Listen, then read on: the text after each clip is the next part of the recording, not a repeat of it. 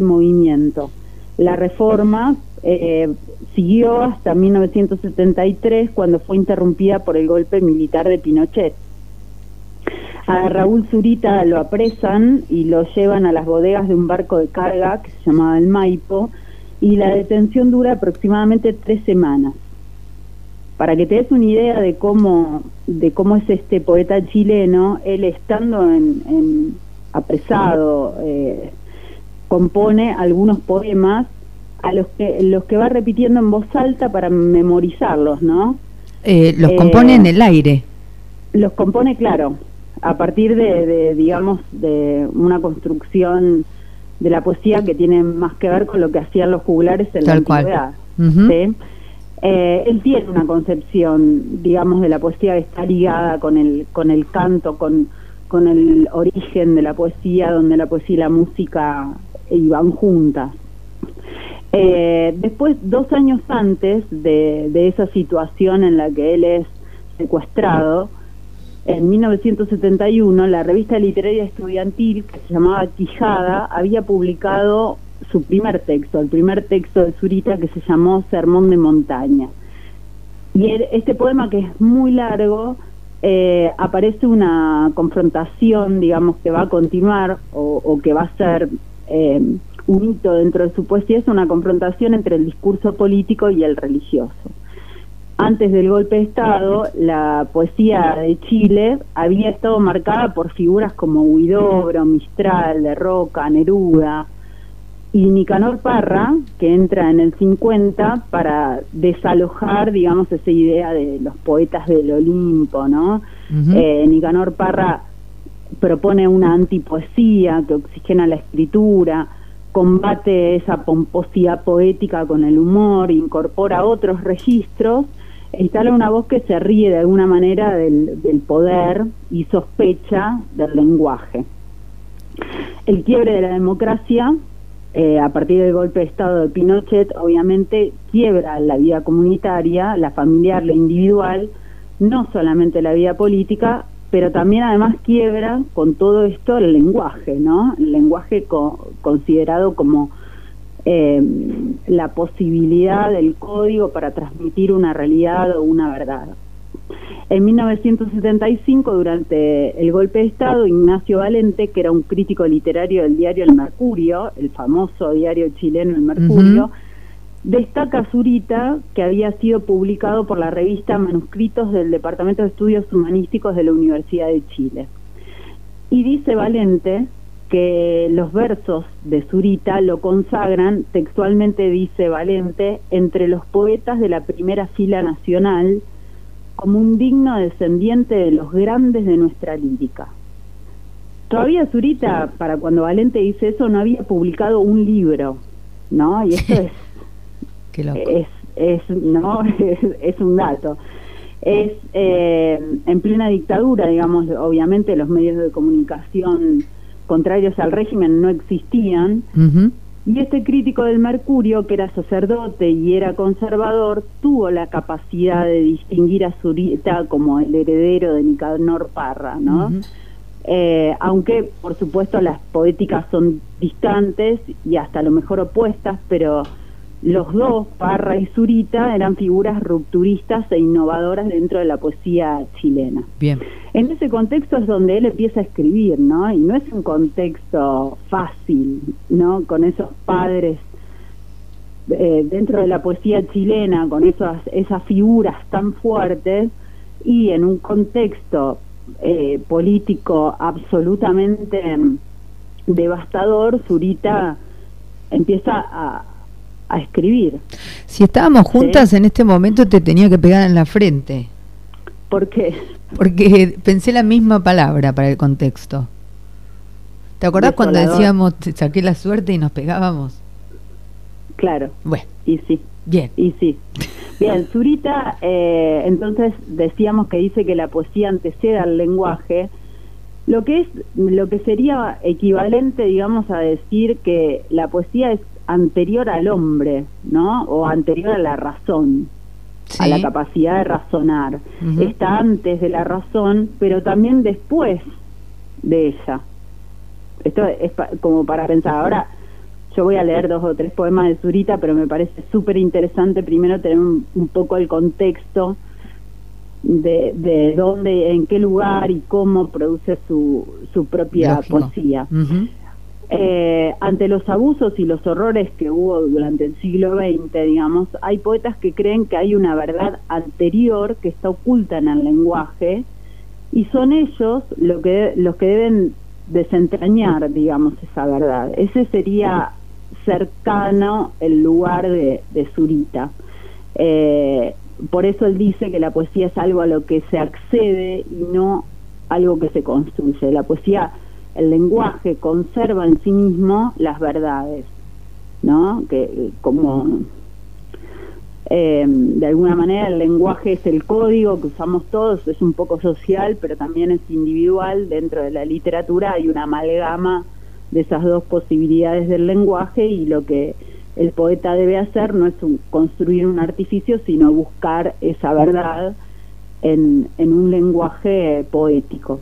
Bien. En los 70, Zurita va a formar parte del grupo de artistas CADA, que, que era el colectivo de acciones de arte. Y este, el objetivo de este grupo era intervenir el espacio público, que ya estaba intervenido por los militares, ¿no? Intervenir el espacio común y también intervenir el cuerpo, eh, que es a su vez una especie de intervención en el lenguaje. ¿sí? Eh, esto es, muy difícil de explicar, pero para que se den una idea, en 1982, Zurita, en el cielo de Bronx, en Nueva York, va a escribir con cinco avionetas que, tiran humo un texto que va a durar en el cielo de Nueva York lo que dura el humo de la avioneta, porque el cielo de Nueva York va a ser el espacio de libertad y de resistencia contra la dictadura de Pinochet. ¿Sí? Sí. 11 años más tarde, Zurita, en el desierto de Atacama, cerca, de Antofagasta, más o menos en 3 kilómetros, con palas mecánicas que le ayudan a, subvencionar otros artistas chilenos, va a excavar letras de 250 metros y de 1 metro 80 de profundidad para escribir el verso Ni pena ni miedo. Todos estos espacios de resistencia, digamos, también proponen una visión acerca de la poesía, ¿no? Por un lado es mirar el cielo y la fugacidad del poema en Nueva York, eh, y por otro lado es mirar desde arriba, desde el cielo hacia la tierra, el desierto de Atacama, donde el poema va a permanecer hasta tanto sea cubierto por la misma erosión del desierto. Sí, y más allá de eso me parece que mm, no solo es poesía, sino que también es lucha. Claro, es la poesía llevada a la acción, van a ser volanteadas, bueno, infinidad de cosas, pero me mm, rescato estos estas dos situaciones como para para dar una idea. Durante los 70 y los 80, sin haber terminado todavía su carrera, Zurita va a subsistir aceptando todo tipo de trabajos, ¿no? Ya tenía hijos para mantener y durante ese tiempo de, de, hambruna, para decirlo de alguna manera, él empieza a, trazar lo que va a ser la arquitectura de su obra, eh, que va a cambiar el rumbo de la poesía chilena. Rodrigo Rojas, que es un crítico chileno, eh, en la revista Anfibia dice eh, que no hay olvido de la historia, ¿no? En cuanto a los desaparecidos y a la violencia del golpe de Estado de Pinochet, sino que hay una reflexión que hace Zurita desde el amor. Y para él nuestra existencia implica nada más que un accidente en el paisaje. Entonces, el, el, el cuerpo del poeta, el cuerpo paisaje del país, digamos, los cuerpos de la violencia histórica, ninguno es reemplazado por el otro, sino que se, se incrustan, se, se engastan, se enlazan entre sí mediante el amor. Eh, para terminar de explicar quién es Zurita, hay que tener en cuenta que en el memorial de los detenidos desaparecidos del Cementerio General de Santiago, sobre todos los nombres de los desaparecidos se lee un poema de Zurita, que dice un verso, todo mi amor está aquí y se ha quedado pegado a las rocas, al mar, a las montañas. Y ese verso es sostenido por todos los nombres de los miles de desaparecidos. No, tremendo. Eh, voy a leer un par de poemas nada más.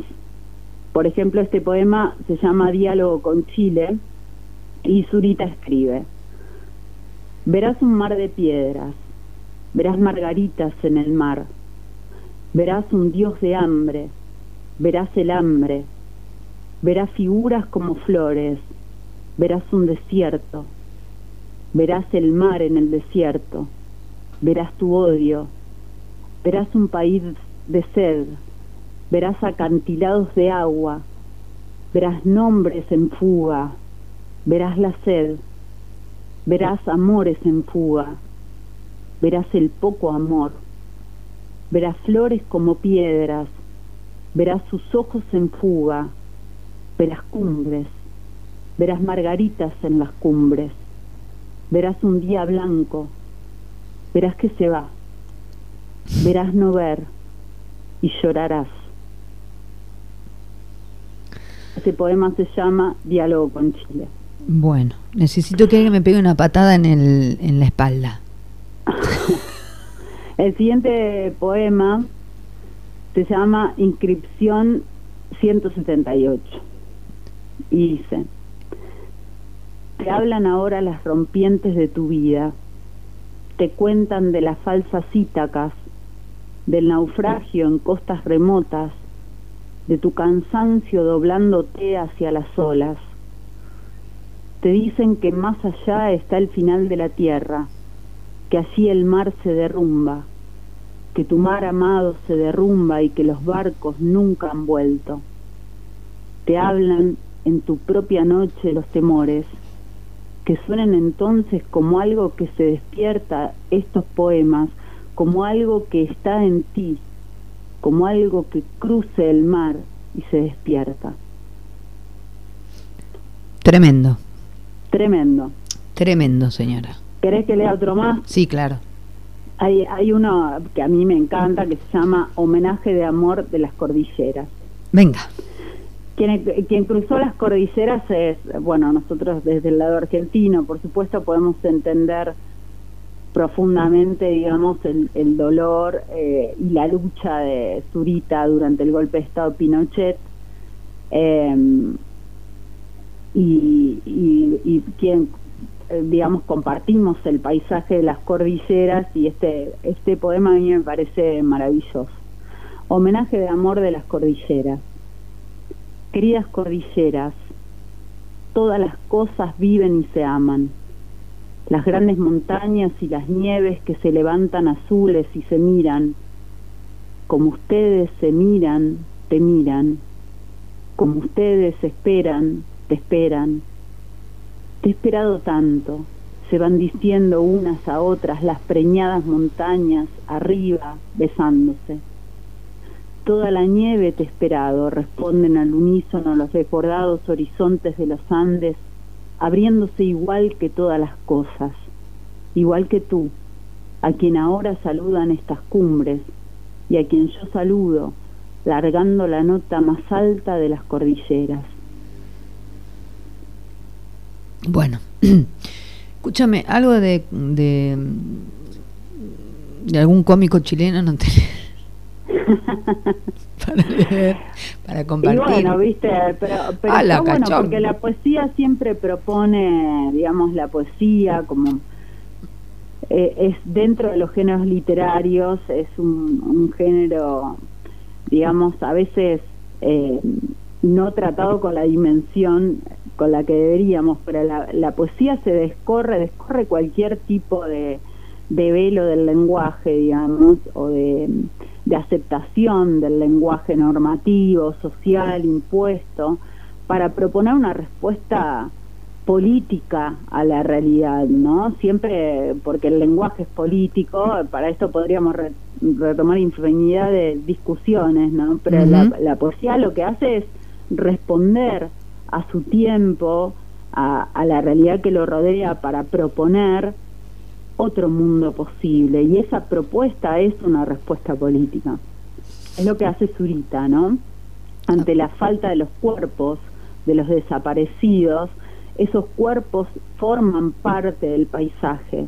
Son la nieve que cae en la cordillera, digamos, son todas esas descripciones del paisaje son los cuerpos de los desaparecidos que integran el paisaje chileno, exactamente. Eh, y hay que saber decirlo solo como lo dice él, ¿no?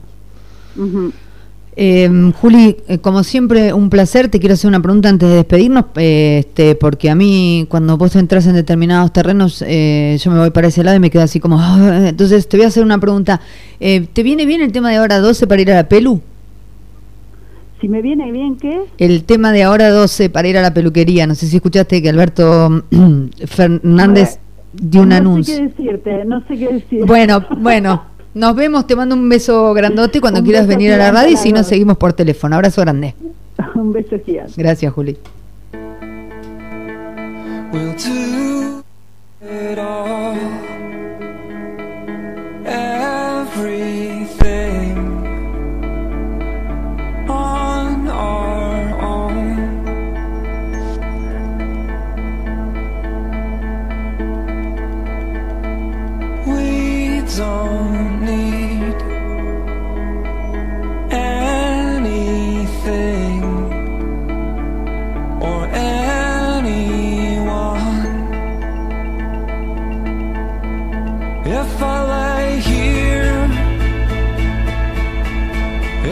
Just lay here?